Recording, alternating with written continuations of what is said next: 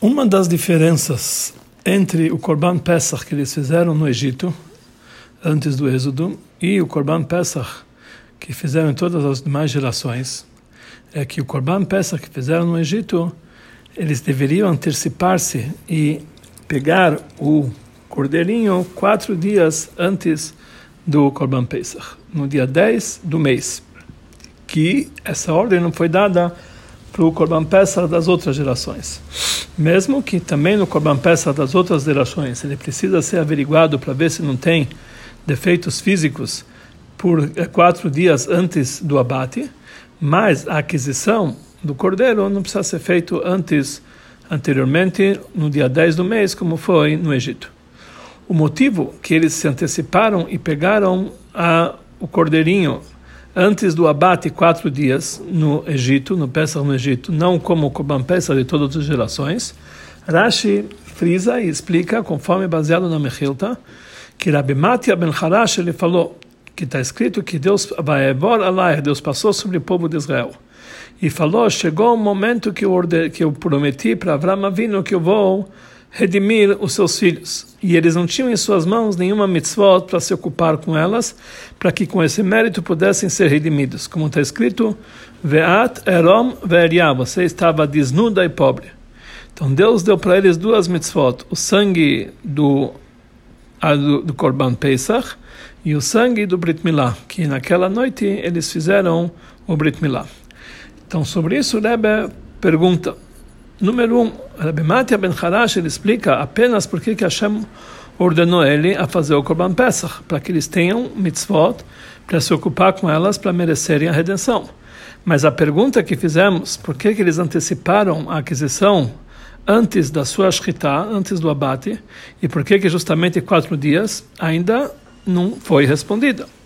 Número 2. Mais ainda, Rabbi Matia ben Harash ele não está falando de forma alguma sobre a aquisição do cordeiro, mas apenas sobre o sangue do sacrifício de Pesach, que é, simplesmente a intenção é para a ordem que eles tinham que pegar o sangue e aspergir sobre os dois umbrais, etc.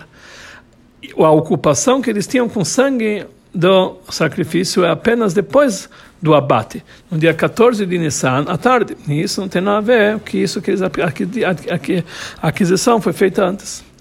Número 3, número 3 mesmo que nós vamos dizer, mesmo numa forma difícil de explicar, que a ocupação com sangue de Pesach, isso também inclui a aquisição do cordeiro como preparação para o seu abate, mas ainda não dá para entender por que, que ele lembra aqui Rabbi Matia ben Harash uh, o fato por que, que, eles, uh, por que, que ele antecipou a aquisição. Também, ele lembra também, além do sangue do Pesach, ele lembra também a sangue do, do Brit Milá. Então, que que, por que, que ele inclui também essa mitzvah do Brit Milá? número 4, mais ainda, sobre o sangue do Brit Milá também foi uma ordem que Hashem deu para o Pesach de todas as gerações. Todas as gerações, antes de fazer o Korban Pesach, quem não tinha Brit Milá tinha que, ser, tinha que fazer. E quem já tinha feito Brit Milá antes, não tinha obrigação de fazer também no Egito. Então, por que, que essa mitzvah do Brit Milá não era uma mitzvah específica ao Korban Pesach do Egito? Tem aqueles que explicam, falou Rebbe, que através das palavras de Rabbi Matya ben Harash, que Hashem deu para eles duas mitzvot, o sangue de Pesach e o sangue no Brit Milá, nós entendemos por que, eles precisavam pegar o cordeiro quatro dias antes da Shkita. Depois do Brit Milá, a pessoa não pode sair para o caminho por três dias, porque é perigo. Como Rashi já frisou isso aqui no Parashat Shmot. E por isso, o Brit Milá do povo de Israel foi no dia 10 do mês, para que eles pudessem se preparar para sair do Egito. E eles fizeram Brit Milá naquela noite, quer dizer, não como a gente entendeu na noite da, do abate, mas na noite que eles adquiriram o cordeirinho. Por isso, ele antecipa a aquisição do Pesach para o dia 10 do mês, para que eles pudessem cumprir as duas mitzvot juntos. Ou seja, ou seja o sangue do, do Korban Pesach e também Brit Milá. Mas essa explicação, querendo colocar nas palavras de Rashi, é difícil muito de dizer. Porque Rashi ele fala aqui claramente que o sangue no Brit Milá era junto com o sangue de Pesach. Como está escrito no Pasuk, Midboseset Bedamar, estava é, envolvida com teu sangue, com dois sangues. Então isso foi no dia 15 de Nissan. Na sequência da sua explicação, fala Rashi. E pelo fato que eles estavam mergulhados em idolatrias, eles estavam sujos com a idolatria, falou para eles Hashem, Mishchu Kulachem Tzon, vocês devem se afastar e pegar para vocês o cordeiro. Ou seja, Mishchu Yedechem Elilim, se afastem, afastem vossas mãos de idolatria e peguem um cordeiro para fazer a mitzvah. Essas palavras não é uma sequência das palavras de Rabbi Matiah ben Harash, mas essa ideia de Rabbi Lazar ben Akapar, Rabbi Lazar Akapar, que na verdade ele discute com Rabbi Matiah ben Harash. Ele opina que o povo de Israel sim tinha um mitzvot, e muito, muito mais. Não somente que eles tinham mitzvot, eles tinham quatro mitzvot no Egito, que o mundo inteiro não é suficiente para elas, tão importante que elas são. Então, aqui surge uma pergunta. Rashi precisava, entre essas duas explicações, colocar uma vírgula dizendo Davar Acher, uma outra explicação. Ou Yeshomrim, ou existe uma outra ideia, ou qualquer outra linguagem parecida. Porque são duas ideias contrárias uma da outra. Então, por que que Rashi ele fala como se fosse uma sequência? E já que eles eram sujos em idolatria, eles estavam mergulhados em idolatria com vav, com a letra E que junta essas duas com a palavra é, que junta essas duas palavras, uma conexão, uma continuação das palavras de Rabbi Harash, quando na verdade é uma ideia contrastante.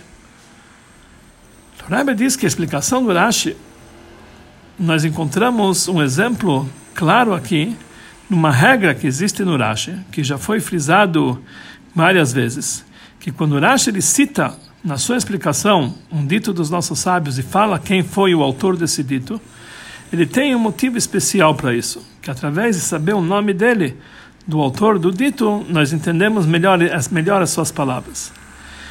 No nosso caso, Rashi ele traz da Mechilta duas explicações, uma atrás da outra. Na primeira, ele cita o nome do autor, que foi Rabbi Matia ben Harash.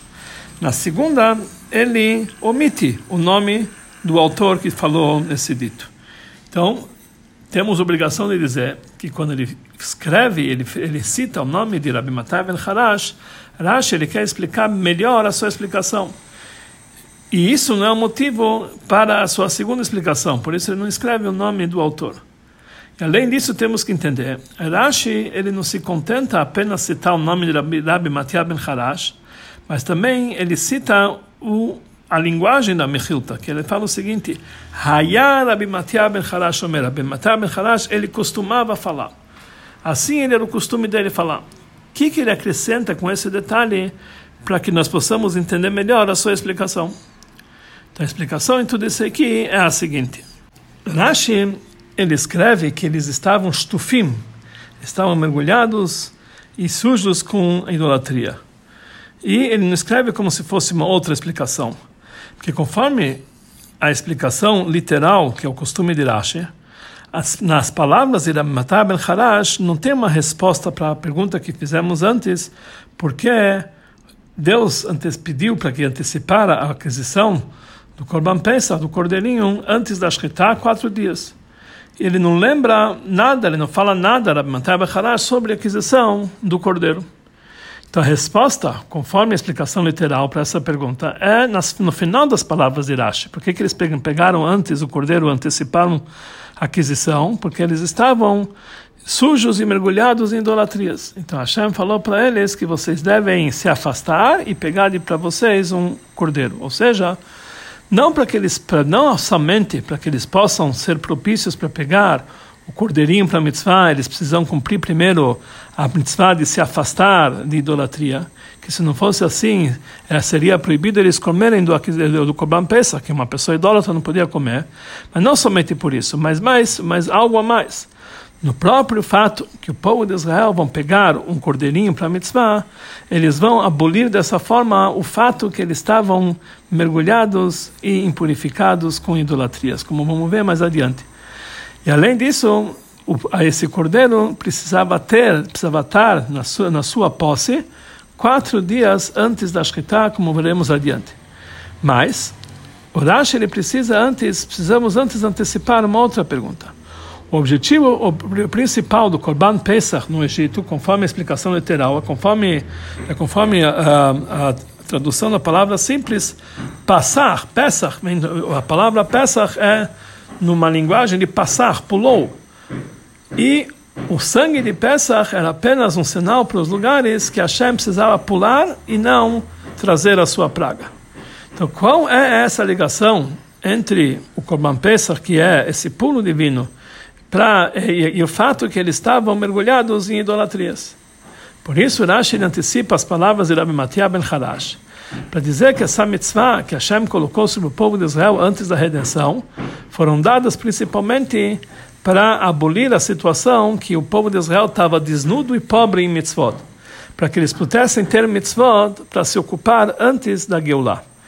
Já que por isso, já que pelo fato que Hashem deu para ele duas mitzvot, que é o sangue do Pesach e o sangue do Brit Milá, nós entendemos que o objetivo principal do Korban Pesach era para tirar essa situação de desnudos, empobrecidos e mitzvot, não está falando apenas na parte positiva do Korban Pesach, que é o seu abate e a, e, a, e, a, e a, ingestão do Korban Pesach, etc., mas principalmente em algo negativo, que é tirar, se afastar de algo negativo, como vamos ver adiante.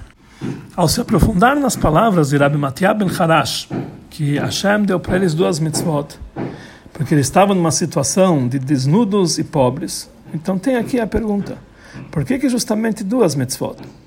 De qualquer forma, não dá para entender dos dois lados. Para anular a situação que eles estavam totalmente desnudos, basta uma única mitzvah. E se Hashem queria fazer conforme o costume, que quando você vê uma pessoa desnuda e você tem a mitzvah de vesti-lo, então nós devemos vestir ele várias vestimentas. Ou seja, então eles deveriam dar para ele várias mitzvot e vários méritos. Por que Hashem deu para ele apenas essas duas mitzvot? Então a explicação para isso é o seguinte: Cada uma dessas duas mitzvot aboliu um detalhe da situação que eles estavam desnudos e pobres. O povo de Israel estava numa situação que tinha nele uma falta dupla. Por um lado, faltava para ele o faça o bem, cumprimento das mitzvot na prática.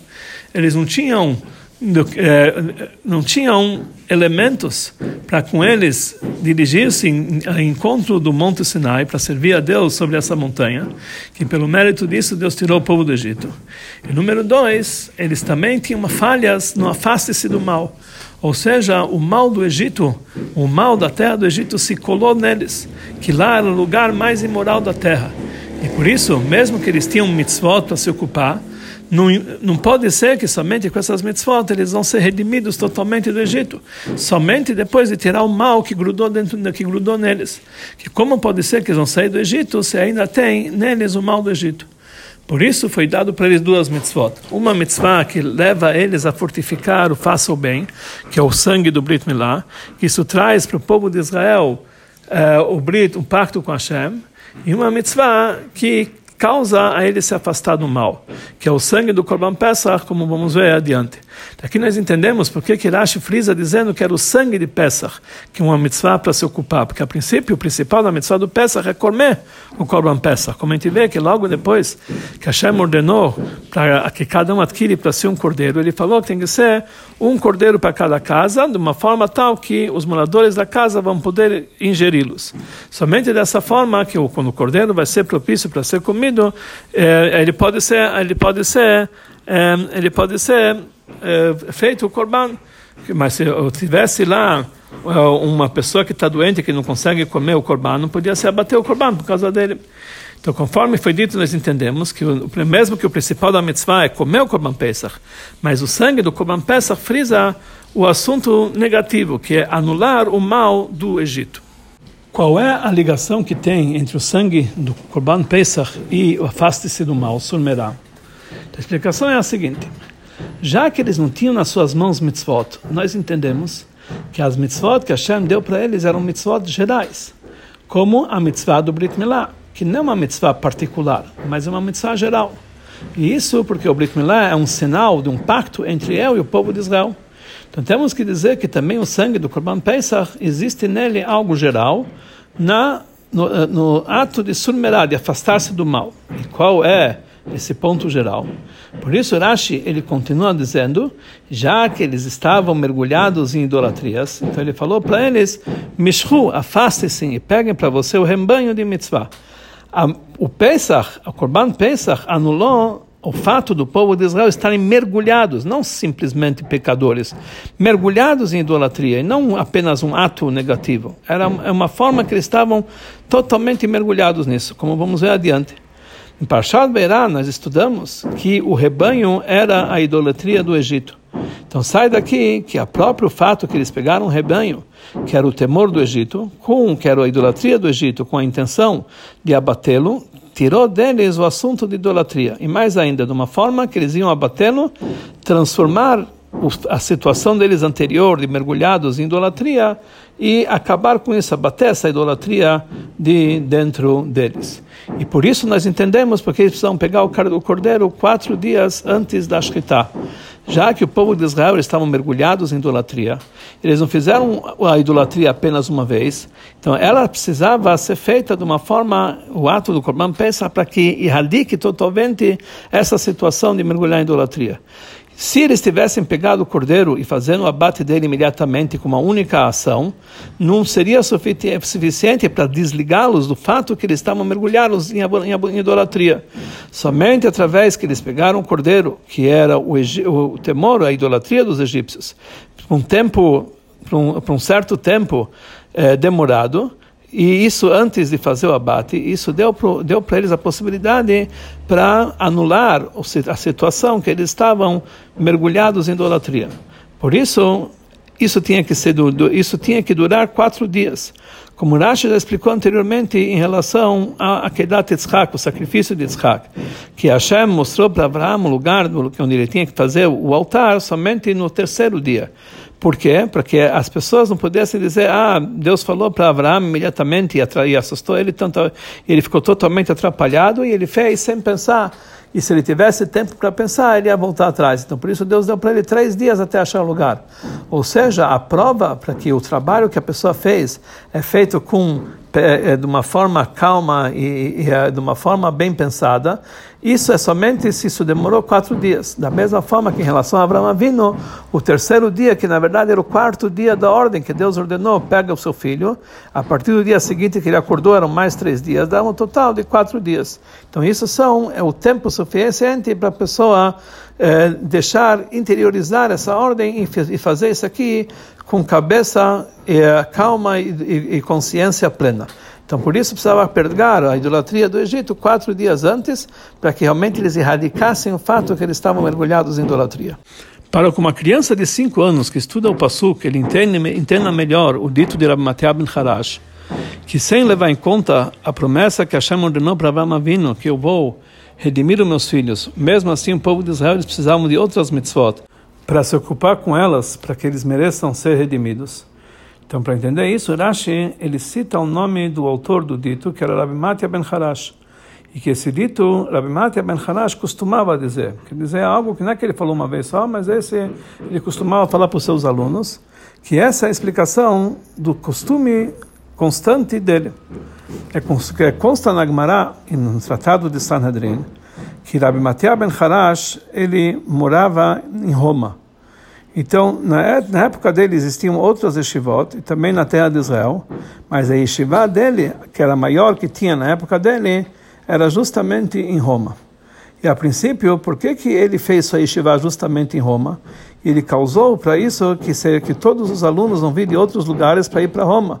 Conforme fala para nós a Gemara, tzedek, tzedek tirdov, você tem que ir atrás da justiça, tem que ir atrás dos sábios e para suas yeshivot. Eles tinham que ir atrás Rabbi Matiah ben Harash para Roma. E por que, que ele não fez a yeshiva dele na Terra Santa? Igual Rabbi Akiva, que Rabbi Akiva ele fez sua yeshiva em Bnei todos tinham que ir atrás de Rabbi Akiva para Bnei ou em um outro lugar, por que justamente em Roma? Por isso nós falamos que Rabbi Matiah ben Harash costumava dizer ele costumava sempre consolar os seus alunos pelo fato que eles se encontram em Roma, dizendo o, segundo, o seguinte: a Geulah, a redenção depende que eles vão fazer uma yeshiva justamente numa situação de Roma, ou seja, que um Yehudi se encontra numa situação como essa, um lugar tão baixo que é considerado desnudo e pobre, transformar a Roma para um lugar de yeshiva, de uma forma que ele vai se dedicar ao estudo da Torá.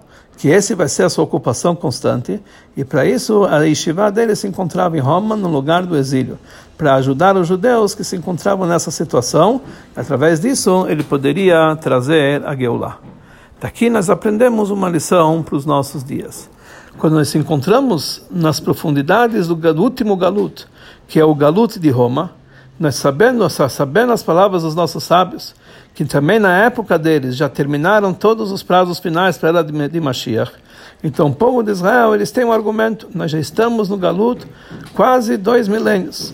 Qual é o limite da nossa paciência do povo de Israel, do Galut? Até quando a gente tem que aguentar? Sobre isso, responde Rashi, se, é, se fosse necessário sair do Galut, isso poderia ser feito de muito tempo, só o fato, só, só para sair do Galut, já poderia ser feito há muito tempo. Mas Hashem ele quer que nenhum Yehudi se encontre, se encontre no galuto, todo mundo saia do galuto e ninguém fique numa situação de desnudo e pobre. Todos eles vão ter méritos e mitzvot para poder sair do exílio pelo seu mérito, pelo seu mérito próprio.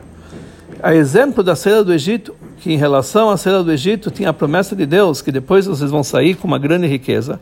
E o povo de Israel argumentaram que eles estão prontos a abrir mão dessa grande riqueza. E o principal é que eles querem sair já do exílio, mas Hashem ele queria que eles saíssem com grande riqueza, conforme todas as explicações que existem sobre isso. Assim também na Geulah futura que está próxima para chegar, que todos os milagres que todas as maravilhas que foram mostradas no Egito, Deus vai mostrar nesse exílio, nessa redenção também. Hashem quer que todo o povo saiam com grande riqueza, conforme todas as explicações que se encontram sobre isso. E isso é uma das indicações da Parashá, que é dessa Parashá, que ela é lida normalmente no Yom Hilulah do Rebbe anterior, que é 10 de Shvat, que ele faleceu no Shabbat Parashat Bo. O Rebbe próprio ele se ocupou em difundir a Torá e as suas mitzvot até o ponto de auto sacrifício, até o ponto de difundir as mitzvot práticas entre todos os tipos de Yudim, como é conhecido de várias histórias. E tudo isso aqui de uma forma, como ele explicou na Sechá, que consta no versículo, quando você vai ver que tirei aroma, quando você vai ver uma pessoa desnuda, você deve cobri-lo e não não fechar os olhos do seu da sua própria carne. Quando nós vemos um Yehudi que ele está desnudo, que ele está sem tzitzit, está sem tefilin, você tem que cobri-lo com várias mitzvot, da mesma forma que Matya Ben Haraj costumava dizer, quando o povo estava nudo, sem mitzvot, Hashem deu para ele duas mitzvot. Para que esse trabalho tinha que ser feito justamente para isso o Rebbe fez a sua yeshiva justamente fora de, fora de Israel, dentro do exílio. E mesmo e mesmo dentro do exílio, justamente no lugar que era chamado Kol Hamonash a Roma daquela época, para que lá procurem judeus que se encontram numa situação de Erom Veriá, pobre dos desnudos, e deem para eles pelo menos uma mitzvah ou duas mitzvah e assim por diante para se ocupar com eles e acrescentar cada vez mais e mais luz, porque na Geulah, na redenção do galuto, desse último galuto, não vai sobrar nem mesmo um único Yehudim no galuto. E por isso precisamos procurar todos os Yehudim em todos os lugares e se preocupar que ele tenha pelo menos uma única mitzvah, para que ele não fique nudo, desnudo, de uma forma tal que através disso depende toda a redenção de todo o povo de Israel. Através disso que nós vamos seguir, trilhar os caminhos do Rebbe, sempre, para sempre, para a eternidade, de uma forma, dessa forma nós vamos causar que imediatamente vamos ser redimidos, todos aqueles que já estão, já, já, já se foram fisicamente, eles vão voltar, e o Rebbe entre eles, que seja muito, muito em breve em nossos dias.